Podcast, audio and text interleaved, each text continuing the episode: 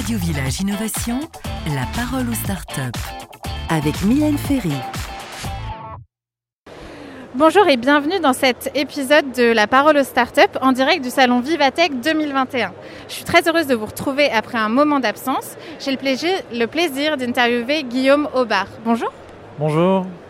Vous êtes le CEO de Push Forem, qui développe un muscle biomimétique dédié à la robotique pour réduire considérablement la consommation d'énergie et assurer un comportement entièrement sécurisé pour les hommes et les équipements pour des usages spécifiques dans les secteurs de la manutention, du BTP et du maritime.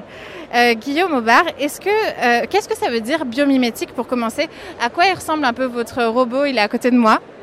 Alors le biomimétisme, ça consiste à s'inspirer des solutions que la nature a mis des millions d'années d'évolution à optimiser et à perfectionner, et donc de récupérer ces, ces idées innovantes pour développer des systèmes innovants dans l'industrie, tout simplement.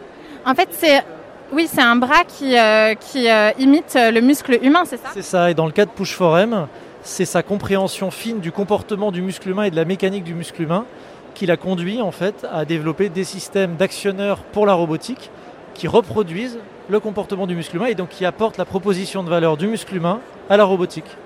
En fait, vous avez décidé de recopier la nature qui a finalement de très bonnes idées. Exactement. Et à quoi sert votre robot spécifiquement? Alors, il vient tout simplement actionner un bras de levier, comme va le faire un système de vérin ou un système de moteur rotatif. Donc, c'est un actionneur mécanique, c'est une brique mécanique qui va venir euh, actionner des bras de levier. Donc, c'est euh, dans les usines, par exemple, pour l'industrie? Exactement. En fait, il va venir se positionner sur tous les systèmes robotiques existants potentiellement, euh, couvrant les secteurs de la logistique des derniers mètres, de la manutention, du BTP, euh, dans la santé, dans l'agriculture, absolument tous les domaines où la robotique aujourd'hui soit est déjà très présente, soit peine à pénétrer. D'accord. Et je vous ai déjà entendu parler euh, tout à l'heure de cobotique. Qu'est-ce que ça veut dire cobotique?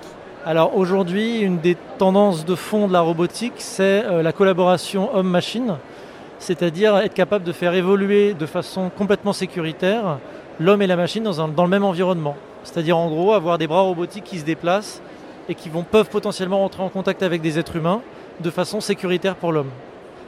Et c'est quelque chose qui aujourd'hui est extrêmement complexe à réaliser puisque euh, les solutions existantes euh, consistent principalement à anticiper un contact éventuel entre le robot et l'homme. Et donc ça passe par des systèmes de capteurs et d'algorithmes qui sont assez complexes et coûteux.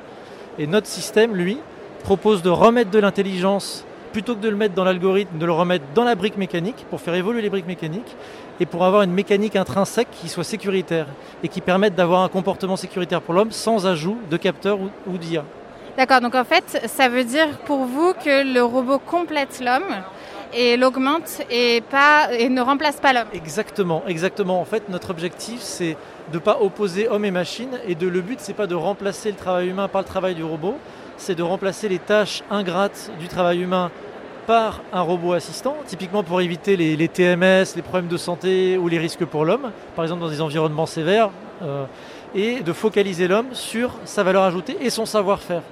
Et donc de permettre à des entreprises de à la fois euh, soulager la sécurité et la santé de leurs hommes, leurs opérateurs, tout en conservant en interne le savoir-faire auprès de l'homme. Parce qu'une fois qu'on a remplacé l'homme par un robot, le robot il évolue plus. Donc le savoir-faire s'arrête là.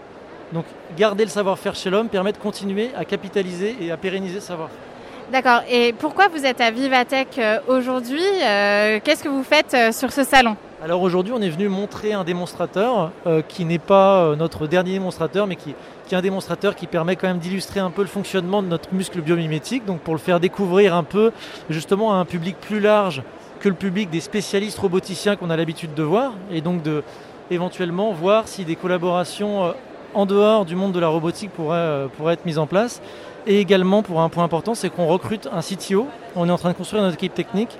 Et donc, on est à la recherche de. Euh, on fait du réseau pour rencontrer des candidats euh, intéressants.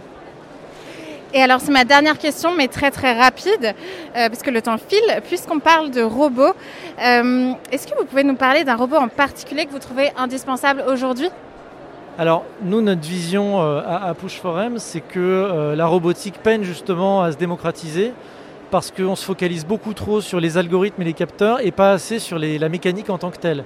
Et donc c'est pour ça que notre démarche, ça a été de dire, au lieu de mettre des surcouches d'algorithmes pour essayer d'optimiser à la marge une mécanique vieillissante, on remet de l'intelligence dans la mécanique et on a des performances mécaniques qui permettent de transformer la robotique et de la démocratiser. Donc aujourd'hui, on est assez peu admiratif de façon générale des robots qu'on observe puisqu'on voit des petits bijoux de technologie. Ah, certes, il y a énormément d'intelligence dedans, on est admiratif de cette intelligence-là, mais en termes d'utilisation pratique et concrète pour l'industrie, on reste assez sceptique. Et après, un robot qui serait quand même intéressant pour moi, c'est le robot Nao. Euh, mais là, ce serait pas tant sur sa mécanique, mais plutôt sur sa capacité d'interaction avec l'homme. Qui pour moi, c'est un peu l'ancêtre de Siri en fait. Ça a donné tous ces. Tous ces...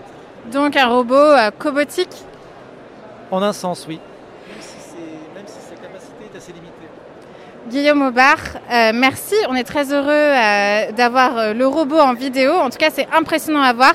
Ceux qui écoutent le podcast, je vous conseille de voir la vidéo associée. Et on se retrouve bientôt pour une nouvelle émission. Au revoir. Merci, au revoir.